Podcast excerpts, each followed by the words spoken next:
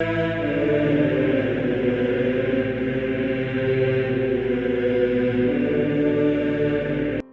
nome do Pai, do Filho e do Espírito Santo. Amém. Olá, meus queridos amigos, meus queridos irmãos, nos encontramos mais uma vez aqui no nosso Teós, nesse dia 22 aqui de junho de 2022, nessa quarta-feira da nossa 12 semana do Tempo Comum. Viva de Coriezo, Percor Marie. Hoje o Evangelho, muito interessante também, né? É Mateus capítulo 7, versículo 15 a 20, fala aqui sobre os falsos profetas aqueles que estão vestidos com peles de ovelhas, né? E são por baixo das suas peles são aí como que lobos ferozes. E como é que a gente vai descobrir isso? Aqui o Senhor fala que nós vamos descobrir isso, claro, pela pelos frutos. Não tem como a pessoa se ficar é, iludida ou ficar escondida por muito tempo. Os frutos dela mostram e Santo Agostinho, ele fala aqui no, no, mais uma vez no De Sermone Domini, né? No 2:24, ele fala o seguinte aqui: Quais são os frutos com os quais podemos conhecer uma árvore má? Porque o Senhor hoje aqui na continuação do evangelho fala também sobre a árvore boa e a árvore má. Como é que a gente pode conhecer? É o que diz o apóstolo: as obras da carne são manifestadas, são a fornicação e a impureza aquela pessoa bonitinha, com pele de ovelha, maravilhosa, mas nos bastidores é fornicadora, impura, só fala besteira e você conhece a árvore pelo fruto. Não se deixe enganar. E quais são os frutos que podemos conhecer a boa árvore? Espírito, caridade, gozo, e palavra. Gálatas capítulo 5, 22, Gálatas capítulo 5, 19. É aí, pega Gálatas, no capítulo 5, 19 e seguintes, e você vai ver quais são os frutos de uma pessoa má e quais são os frutos de uma pessoa boa. E aí então você consegue fazer o discernimento daquele que é mal.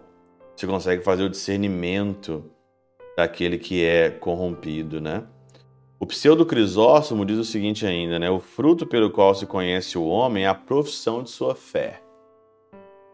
Aquele que, segundo Deus, emite a voz da humildade e da verdadeira confissão é a ovelha.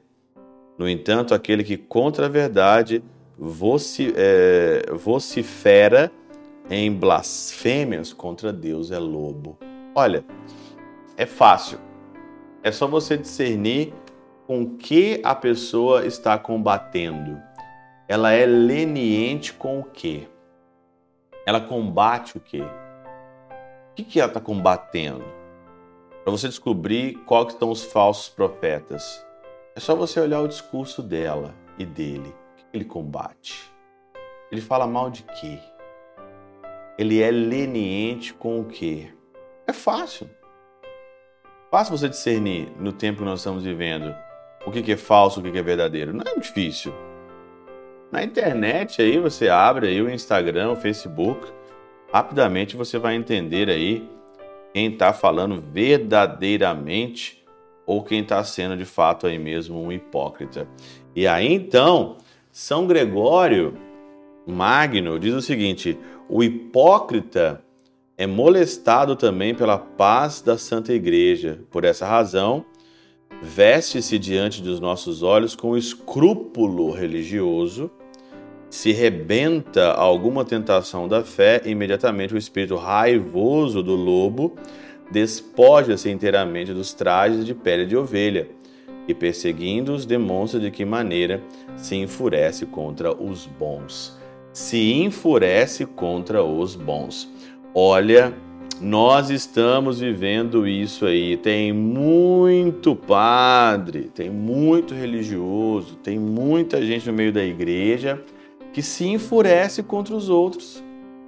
Se enfurece contra os bons. Para que rezar? Para que rosário? Para que batina? Para que missa? Para que latim? Para que não sei o quê? Para que não sei o quê? Falsos profetas. Não é difícil você entender isso. Não é difícil. Quando rebenta alguma tentação da fé, quando rebenta alguma tentação da fé, para quê? Para que tudo isso? Para que esse exagero? Que coisa exagerada? Quando rebenta uma, uma de fé, o espírito raivoso do lobo, o espírito raivoso do lobo rapidamente sobe pela cabeça, diz aqui é, São Gregório Magno, né? E os trajes de ovelha vai embora e perseguindo-os demonstra de que maneira se enfurece contra os bons. Só que aí os bons têm que ter personalidade firme. Tem que aguentar o tranco. Nós estamos aqui para aguentar o tranco. Aguentar as pauladas na cabeça. Nós estamos aqui é para ter costas largas. Se você não é falso profeta, se você é um profeta verdadeiro, se você é bom, se você é uma árvore boa que dá frutos bons, aguenta as pauladas que vêm. Aguenta firme, porque tem muita ovelha, tem muito lobo escondido em pele de ovelha. Pela intercessão de São Chabel de Mangluf São Padre Pio de Peutrautina, Santa Teresinha do Menino Jesus e o Doce Coração de Maria, eu sou do poderoso, os abençoe. Pai, Filho e Espírito Santo, desça sobre vós e convosco permaneça para sempre.